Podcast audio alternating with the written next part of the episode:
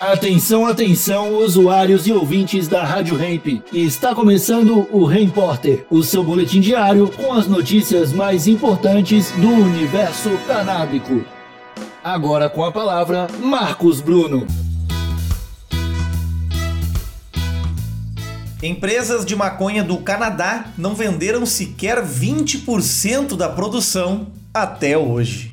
Saudações canábicas, raça humana. Tudo na paz de Já? Má notícia aí para os que defendem a legalização apenas pelo viés econômico. Os produtores de cannabis do Canadá venderam menos de um quinto da produção desde que o país legalizou as vendas de uso adulto em outubro de 2018, de acordo com uma reportagem do Marijuana Business Daily, um portal especializado nos negócios da ganja.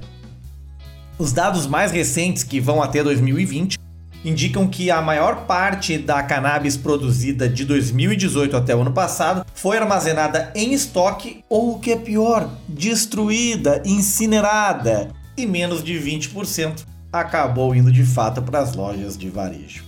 Esse descalabro provavelmente ajuda a explicar como os maiores produtores canadenses de ganja, que respondem pela maior parte da produção industrial, juntos perderam mais de 11 bilhões com B de baseado, 11 bilhões de dólares canadenses somados. Alguns especialistas do setor culpam a maconha de baixa qualidade pela queda nas vendas. Cerca de 3 mil toneladas de maconha foram produzidas no Canadá entre outubro de 18 e dezembro de 20, mas o Marijuana Business Daily estima que só 450 quilos chegaram às prateleiras. Para chegar até esse número, o Marijuana Business Daily perguntou a cada atacadista quanta ganja eles venderam num período específico. Esses dados foram combinados com os números de vendas da Health Canada, que é a Anvisa lá deles.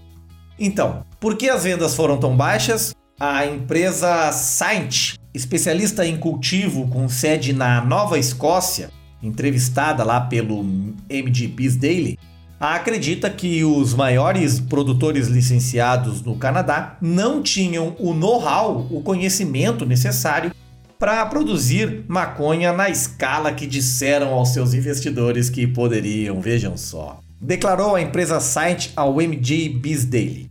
Os canadenses foram rápidos em tentar capturar o máximo possível do mercado, muitas vezes construindo instalações inferiores que não foram projetadas para produzir cannabis de qualidade.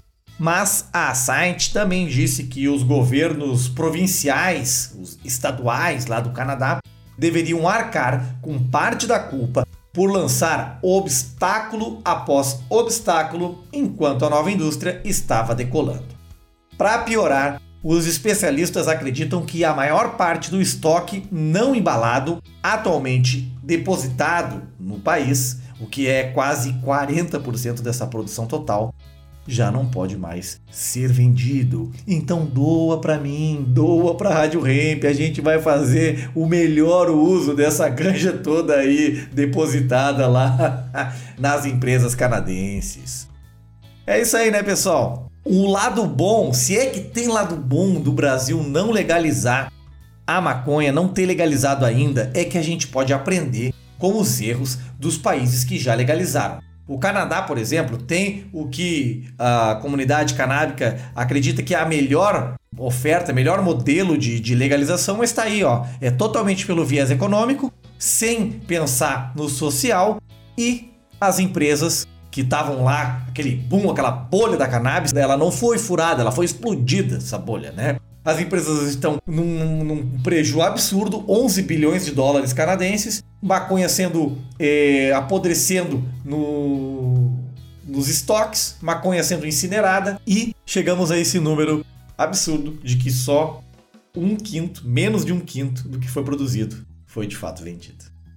Essa foi a notícia da semana. Eu volto segunda-feira com o Repórter, 8h20 e 12h20 da tarde, só aqui na Rádio Ramp.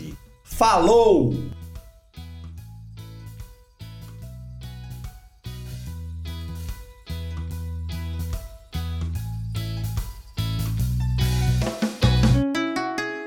Rádio Hemp.